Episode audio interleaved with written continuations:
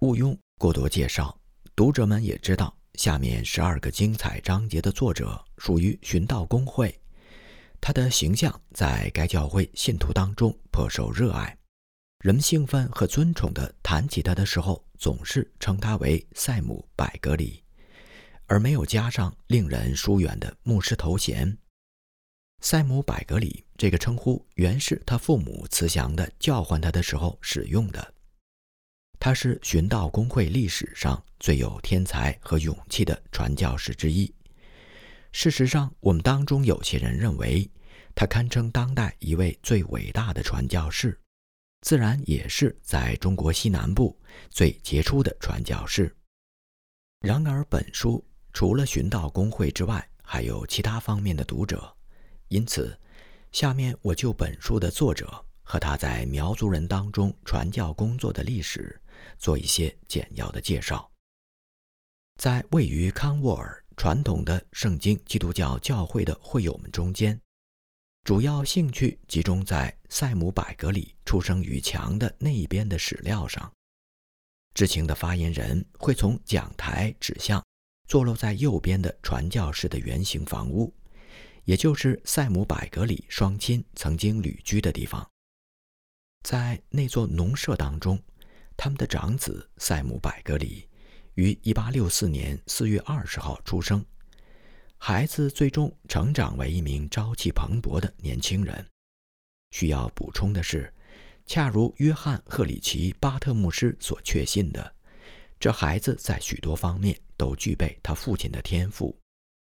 不久以后，塞姆进入西伯贝尔的教会学校。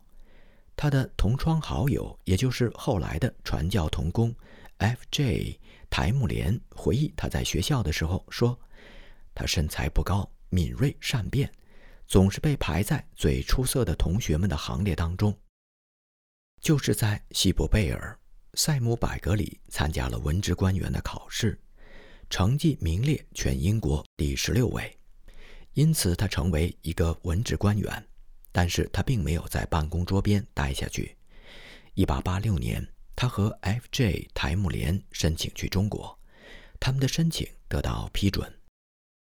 除了短暂的休假之外，他一直工作在中国西南的云南，直到1915年9月16号那个悲哀的日子，那是塞姆·百格里的逝世日。至于他是如何在那种特有的奉献性质的施工当中迎来了自己的死亡。将由他的朋友台木莲在本书的结束章节当中告诉大家。有关塞姆·百格里在工作中九死一生的经历，他会在他的那本当代人中最具吸引力的传教士书籍之一《中国历险记》和眼下这本书当中予以介绍。我想有眼力的读者可以看出，对于塞姆·百格里奋笔疾书的著作。即便是有专业修养、精通文学的人，也难免要产生羡慕之心。百格里文笔自由、清晰、生动，情随事起，这种感情总是那么强烈，并充满着对他所服务的百姓的强烈的爱。我敢冒昧地称，他是一位乐曲创作和演奏的大师，不同于我所知道的任何演说家或是作者。他能够像一位音乐家选择某个乐节那样确立一个主题，然后扩大、发展、丰富这个主题，使其具有一种触及思想、振耳发聩、激发情感的魅力，同时又坚定不移地返回当初那个简单的主题，就好像精彩的即兴演奏之后又回到他的主乐节。关于这个音乐作曲的比拟，并不牵强。能说明我寓意的一个样品，可见本书的第七章“神奇的五磅小屋”。当然，它绝不是说明塞姆·百格里这位杰出大师风范的最好例证。如果想要真正的理解他，你就必须站在传教讲台前去聆听他在布道的时候所表现出的最佳精神状态。他在把握听众的理念和情绪的时候。恰如一个顶尖的音乐家在演奏一架复杂的风琴，但凡在这样的场合当中，他就充满理性、并显示出男人的风采。面对他自己确信的目标，在实际当中，他的运用之妙，就像古代以色列的大卫王。年少的大卫悠闲地披着他的牧羊袍，同时熟练地使用他的投石机旋。而百格里的笔记也犹如他的文风，没有修改现象的书写稿页几乎始终如一。我曾于1908年在《联合卫理公会杂志月刊》上看到过本书的一些章节，却没有想到全书的手稿当中仅有五十处要修改的地方。在接下来本书正文的不少章节当中，塞姆·百格里相当无意识地勾画出了他自己的形象。在上述前文台木连先生描绘的外在形象基础之上，或许还应该加上百格里先生自己的介绍，比如第四章，在洋界充满敌意的人群当中，他显得小到足以被任何壮汉所击倒；再比如第六章。一幅没有血色、精疲力竭、白皙面孔的男子，这些介绍把一个活生生的他充分地展现出来。百格里先生躲开了一个人的真实的死亡状态，也就是死板的官僚作风和雇佣的职业化。他具有光彩鲜明的个性，他能够伴随着愉快的笑声告诉你一件事情，也能从日常事物当中引发出连续不断的乐趣。有时在聚会上，他还能够以某种方式，促使那些人生多苦难的人加入众人会声的大笑当中。他的全部人生历程显示出一个传教士应该具备的品质：他像雄狮一样勇敢，几乎具有不可胜数的智慧，热情奉献于他的施工，还有一往无前的气概，深邃且远大的目光。他对苗族。和在云南、贵州边远山区其他那些被漠视的少数民族，怀有执着的爱，并随时准备为他们赴死。而事实上，他也有过多次几乎要杀身成仁的经历。那些事情可以参看他的另外一本著述《中国历险记》。对此，台木连先生评价说：“一种欢快的乐观主义永远伴随着他。”无论任何人都可能有消沉和失望的时候，而塞姆·百格里在遭受挫折之后，却总是以勇敢和乐观的姿态出现。他接着说，在塞姆·百格里人格当中最突出的一点就是坦诚，人们都渴望具有他那样的信心。看起来他是那么的确信耶稣基督的精神和真理。以至于对那些除了自我剖析和闭门思过之外就无所事事的人，他都以同情的态度善待他们。以上是别人的坦然的记述，在接下来的章节当中，可以看到不具有任何主观意图的相关描述。然而，在任何记载当中都没有充分描述出来的是他的优秀个性当中的强烈感染力。在我第一次听到他的事迹之后，就对他产生了爱戴之心。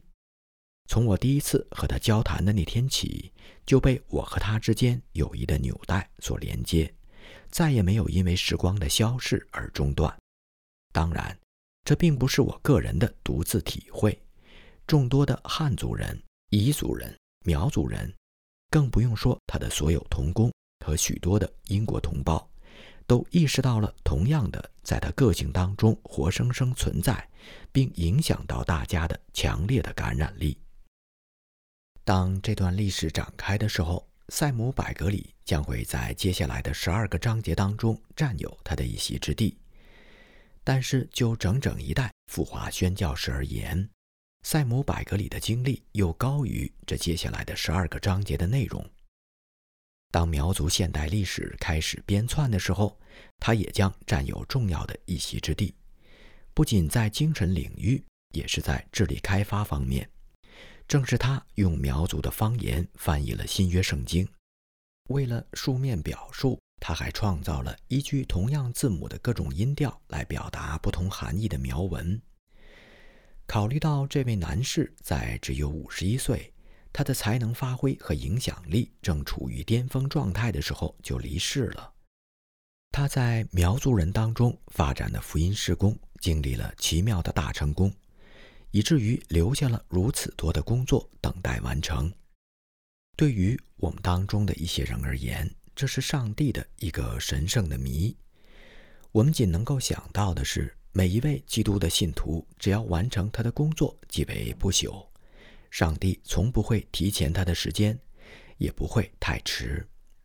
耶稣会把所有的事情安排停当，对此我们现在不知晓，将来事后方能明白。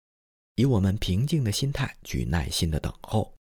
失去塞姆·百格里的时候，不只是他忠实的夫人和聪慧的孩子们，而且连上帝教会的卫理公会的全体信徒都感到神秘难解和无法弥补。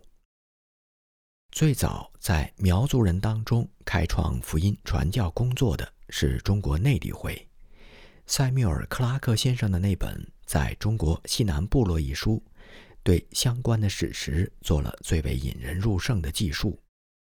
这本书对苗族各个支系的名称与特征、他们的语言、宗教信仰、生活方式和风俗，都做了珍贵的记录。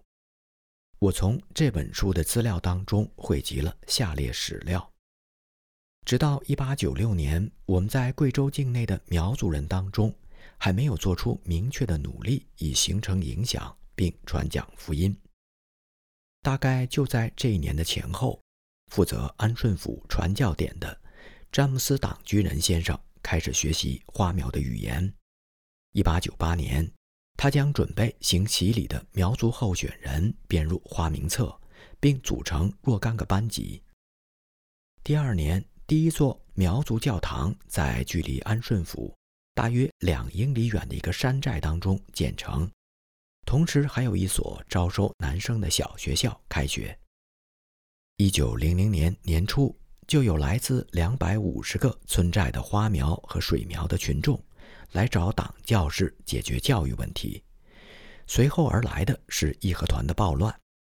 党教士直到一九零一年才能够返回安顺府。当看到自己先前为了福音所做的工作，主要是因为义和团的暴动在城郊绝大多数苗族人当中已经不复存在的时候，他深感悲痛。然而很快，他的工作又恢复了。不久以后。二十个、四十个或五十个结伴而来的苗族部落群众，开始接连不断地进城访问他，直到他的传教点所有的房屋都挤满了这些热切的寻求者。党居人教师写道：“有一晚清点客人的时候，竟然超过了三百人，人们仍然从更远的地方赶过来。这种情况持续了数月之久。”克拉克先生关于百格里是如何与这种扩大蔓延的事态发生联系的叙述也特别的有意思。克拉克写道：“当时有如此之多的询问者涌向安顺府，他们的家一城远过一城。党居人先生在和他们当中的一些人谈话的时候，问起了他们的家乡离云南的昭通有多远。他们说，从他们那里出发只需要两三天的路程。”于是，党居人教士告诉他们，在昭通也有一位传教士，名字叫百格里，和他本人一样，在传播相同的福音，将会非常乐意访问他们的村寨，并教授他们。对于党教士的提议，这些苗族群众他们说，他们只了解党居人先生，却不认识那一位百格里先生。不要紧，党居人先生力劝他们说。我可以写一封信给百格里先生。当看了我的信之后，他会非常愉快地接待你们，并随你们去你们的家中访问。于是，党教士写好了一封信，由苗族人当中的四个人持信前去昭通。与党居仁先生属于中国内地会不同，百格里先生属于寻道公会联合传教团。也就是以前的圣经基督教传教团，他热切地接待了那些来访者。当苗族的来访者回到家乡之后，向自己的朋友们谈起了所受到的欢迎。因此，没过多久，这个区域当中的苗族人便开始结伴地去了昭通。那势头使百格里先生几乎难以招架。这就是福音事工在云南和贵州两省苗族人和彝族人当中的奇妙开始。克拉克先生所记述的这个细节，与百格里先生在下面章节当中的叙述，自然相辅相成。看来我的序言可以就此打住。然而，无论如何，我还是想再写上几句。克拉克先生在他书中的最后四十页，概括介绍了百格里先生的事迹。读者会饶有兴趣地获知，克拉克这位在苗族人福音事工当中举足轻重的人物，他称百格里先生的故事讲起来令人钦佩，其事例完美丰富。如果他还没有单独出版，就应该赶快印刷。而所有对传教施工有兴趣的人都应该读一读。引用了克拉克先生上述评语之后，我想我就不应该再站在各位读者和百格里先生这本苗族纪实之间了。亨利·史密斯。